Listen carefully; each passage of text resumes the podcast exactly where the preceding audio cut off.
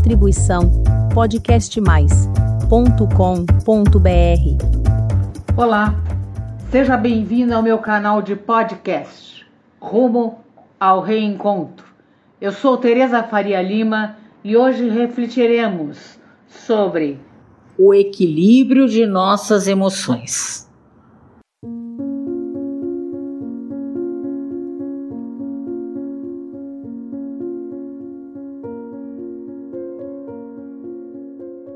É um grande desafio buscar o equilíbrio das emoções, do nosso psiquismo, da nossa saúde orgânica e também da nossa espiritualidade.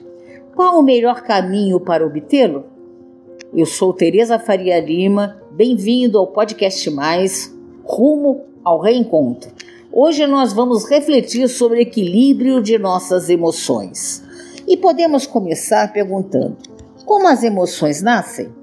De onde surgem? Elas são fruto do nosso pensamento. É uma tríade que compõe a chamada energia mental: pensamento, sentimento e vontade. O ser humano pensa e então sente, e esse sentimento se traduz em emoções. A diferença dos sentimentos para as emoções é que as emoções têm um caráter visceral, são sentidas fisicamente. O sentimento é, como o próprio dicionário diz, um substantivo abstrato.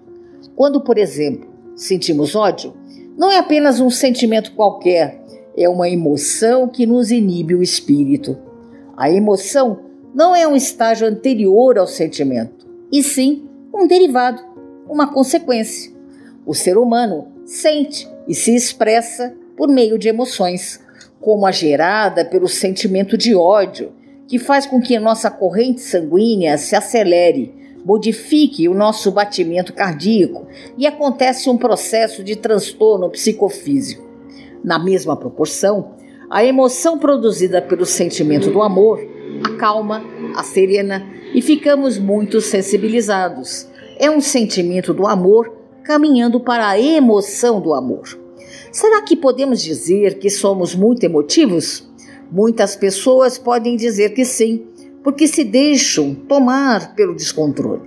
Outras têm maior domínio ou não as expressam, mesmo sentindo. É bom ou ruim?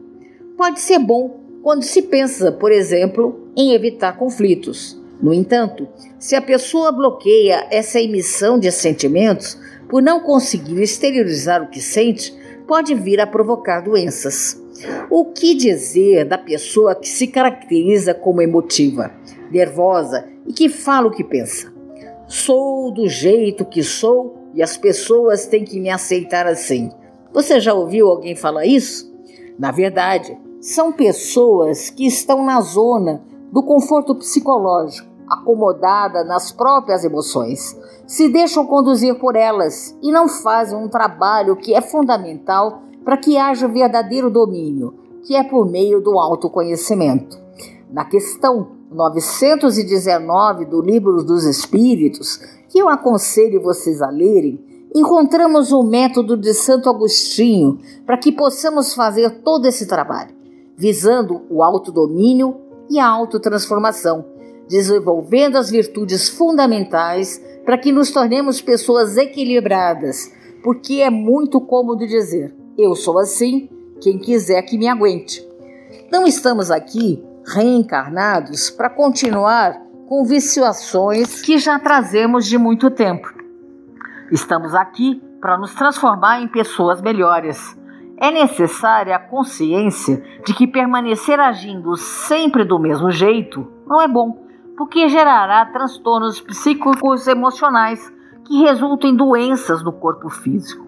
O ideal é que ela se conheça. O conhece a ti mesmo da referida questão 919. A partir daí, podemos vir o exercício de autodomínio. Assim, eu tenho tendência ao ódio, mas eu sou basicamente amor.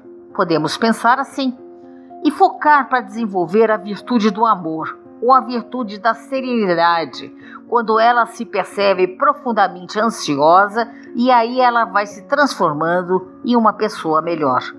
Não parece ser muito fácil lidar com tudo isso, pois sempre há um conflito interior.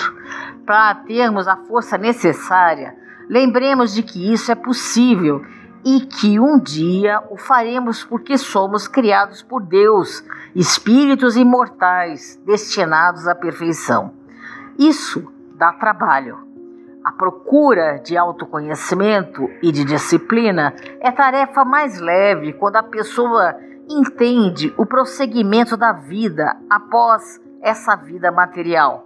Se entendemos a vida como um momento que vive no corpo físico, não encontrará muito valor na mudança.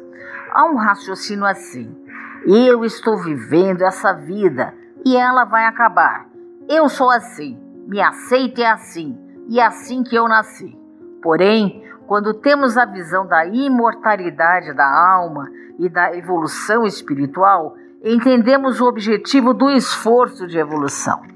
É uma reflexão do porquê surgem muitas explicações para os acontecimentos, para o sofrimento, para tanta aflição, motivando a encontrar causas racionais, explicações e justificativas, uma tentativa de compreensão do que estamos vivendo e qual relação isso tem com o futuro que podemos construir.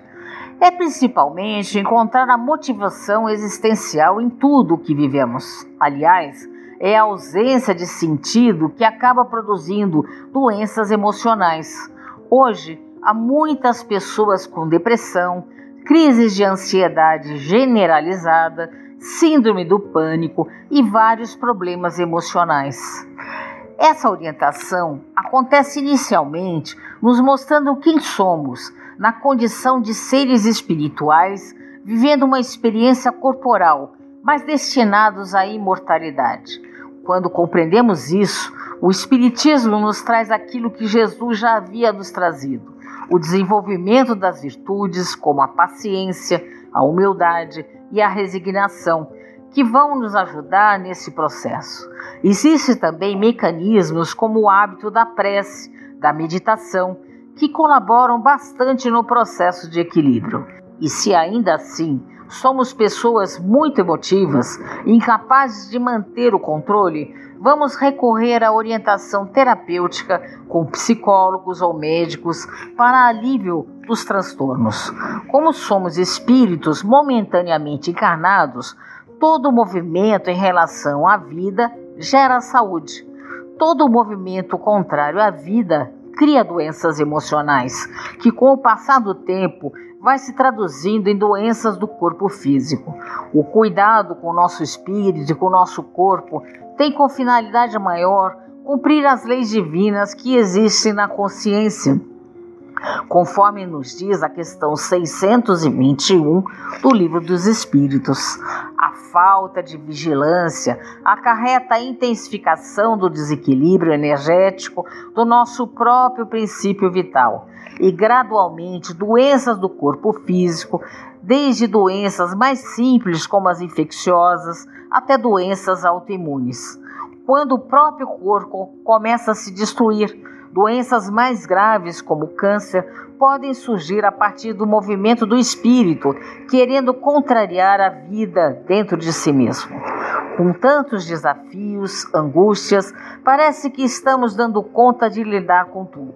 Vivemos em uma sociedade materialista que exige muito, que acaba desenvolvendo nas pessoas a ansiedade com contornos bem acentuados, porque estimula o clima de competitividade.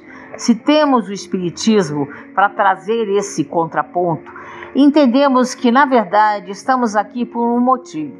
E eis a oportunidade que temos de aproveitar essa experiência de maneira saudável. Claro que a preocupação é grande quando a pessoa chega a um ponto de desequilíbrio emocional que pensa encontrar a solução para suas dificuldades e para seu problema fugindo da vida pelo suicídio, um assunto que tem sido alvo de muita atenção.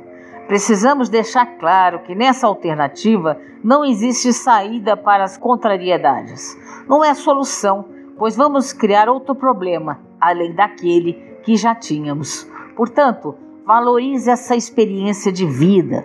Busquemos ajuda quando não conseguimos suportar, seguros de que seremos ajudados, não só por grupos especializados, mas também pelos ensinamentos da doutrina espírita. Pensamento positivo, otimismo, entusiasmo são fundamentais nesse processo, desde que sejam verdadeiros, porque há muita literatura de autoajuda que defende a negação dos sentimentos como algo positivo. O pensamento positivo, ele vai funcionar quando tomamos contato com o teor dos nossos pensamentos e apliquemos o método de Santo Agostinho, questão 919 do Livro dos Espíritos. Entre em cena um trabalho para verdadeiramente tratar de forma positiva as negatividades é um movimento chamado de ressignificação de pensamentos e sentimentos, para dar um novo significado à existência. Vem a transformação. A pessoa que alimentava pensamentos pessimistas, fixando em coisas desequilibradas, faz uma transmutação para que pense como espírito imortal, tornando-se ciente de que os problemas são transitórios. Quando há esse tipo de movimentação, estão sendo realmente criados pensamentos positivos e não simplesmente negando os negativos. É a verificação de que não é aquele movimento de repetir como um papagaio as falas positivas, mas que no fundo não sente. Necessitamos equilibrar nossas emoções. Vale a pena começar. Vamos refletir? Boas reflexões. Essa foi a minha mensagem de hoje. Obrigada por ouvir. E caso queira receber o aviso dos novos episódios publicados do Rumo ao Reencontro, deixe o seu e-mail em meu canal de podcast. Até breve. Distribuição podcastmais.com.br